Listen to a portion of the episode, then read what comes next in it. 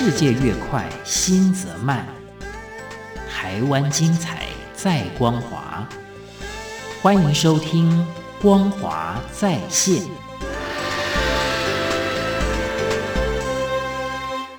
这里是中央广播电台台湾之音，您现在收听的是《光华在线》节目，我是李正淳。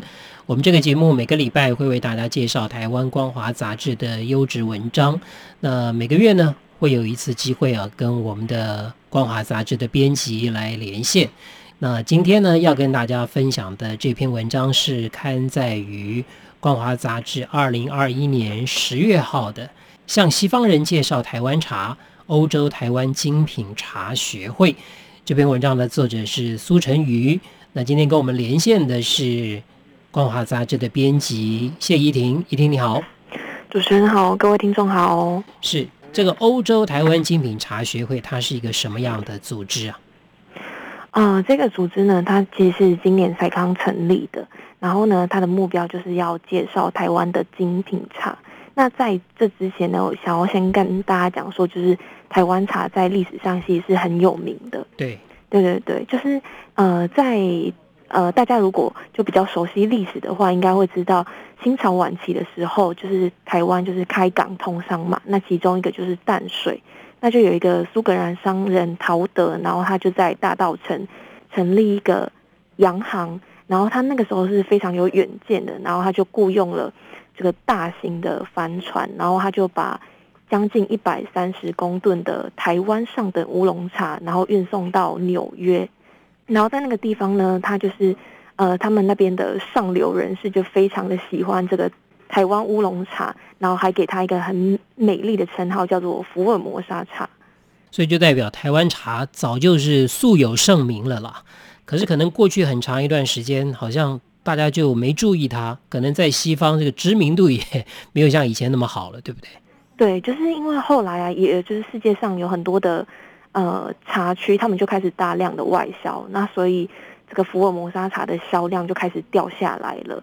那但是呢，就是像呃刚才提到这个精品茶学会的这个会长啊陈安吉，他就觉得说他想要去让就是大家能够西方人能够持续的知道，就是在。历史上，在台湾茶是很有名的。那他就是跟几位呃一样喜欢台湾茶的同好，然后就成立了这个欧洲台湾精品茶学会。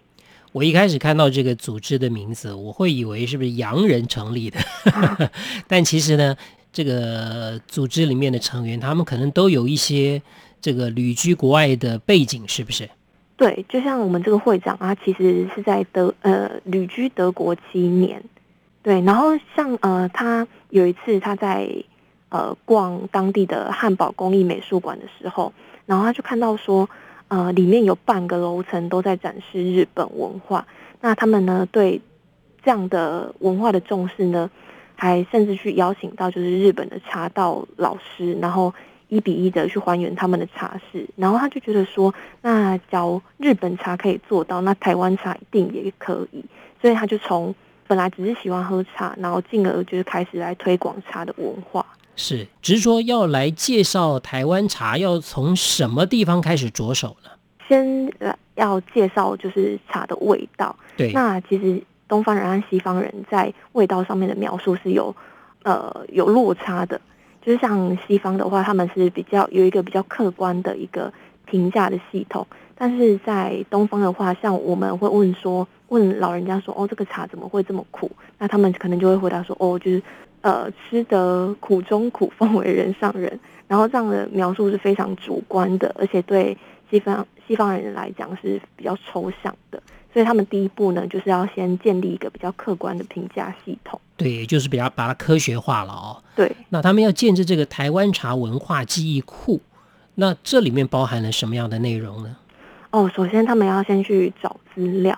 那他们呢，就先去啊、呃、找台湾茶学会的前辈，然后这些前辈呢，他们就有给他们非常多的文献，然后他们首先就是先把这些。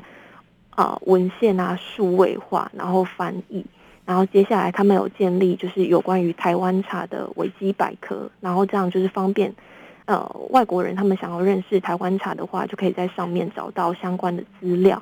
然后我觉得里面可能最难的是，就是要把一些我们呃台湾茶里面的术语转翻译成英文，然后也是像刚才讲的一样，就是因为东西方文化不同，所以在这个翻译的过程当中要经过蛮多的思考。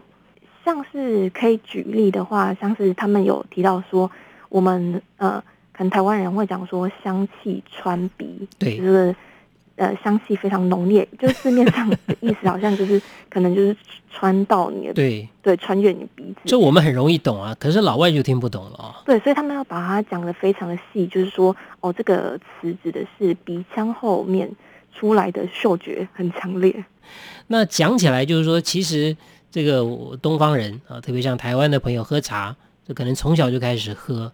所以对茶的那个，不管说是认知也好啦，尝试也好，一点一滴累积起来，也许不用特别的学，就能够身在其中了。但西方人可能就不一样了哦。那到底东西方对于茶品茶，呃，有些什么样的这个差异呢？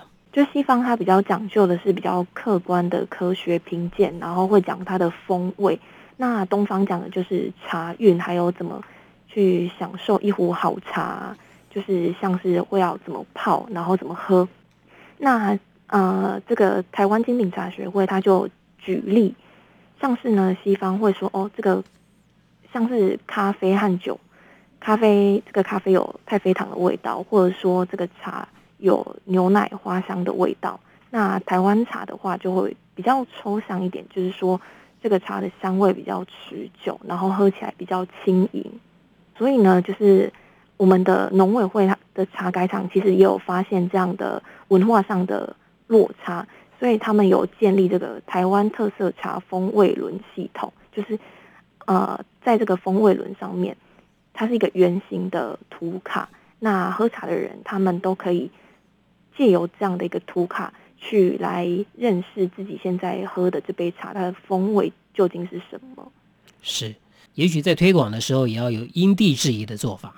对，就是要用他们听得懂的东西来讲，就是像刚才有提到的那个风味轮，呃，我们这个精品茶学会的会长陈安吉他就发现说，虽然呃这个看似已经比较像是西方人他们比较能理解的评鉴系统，但是的里面的内容还是有点太台味了，像是会有地瓜叶啊和龙葵，那对外国人来讲，他们还是觉得很难理解，所以他们就会用。呃，这个会长他会改用欧洲人比较熟悉的香草和一些当季的蔬果来介绍茶。那像是德国的白葡萄酒就很知名，所以他就会用德国人他们在喝葡萄酒的时候的那个季节啊，还有风味的印象来形容茶的味道。到底台湾茶为什么会这么好，这么有特色？呃，你觉得能够在世界上跟其他的？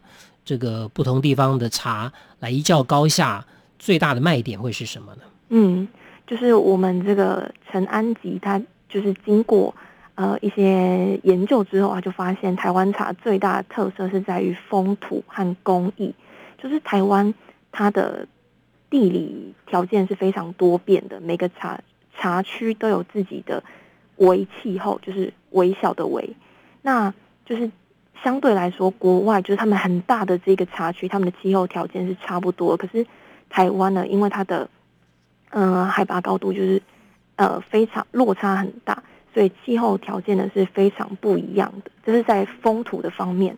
那在工艺的方面，就是呃台湾的茶师傅大部分他们都是做乌龙茶出了出身的。那在茶里面呢，乌龙茶是工序最多、最麻烦的茶。所以呢，只要做会做乌龙茶的话，其他的茶都是都能够触类旁通。是，那今天很高兴能够透过我们《光华杂志》的谢依婷编辑的分享，为大家介绍了刊载于台湾《光华杂志》二零二一年十月号的这篇文章。这篇文章的题目呢，就是向西方人介绍台湾茶，欧洲台湾精品茶学会。谢谢你。谢谢主持人，谢谢听众朋友。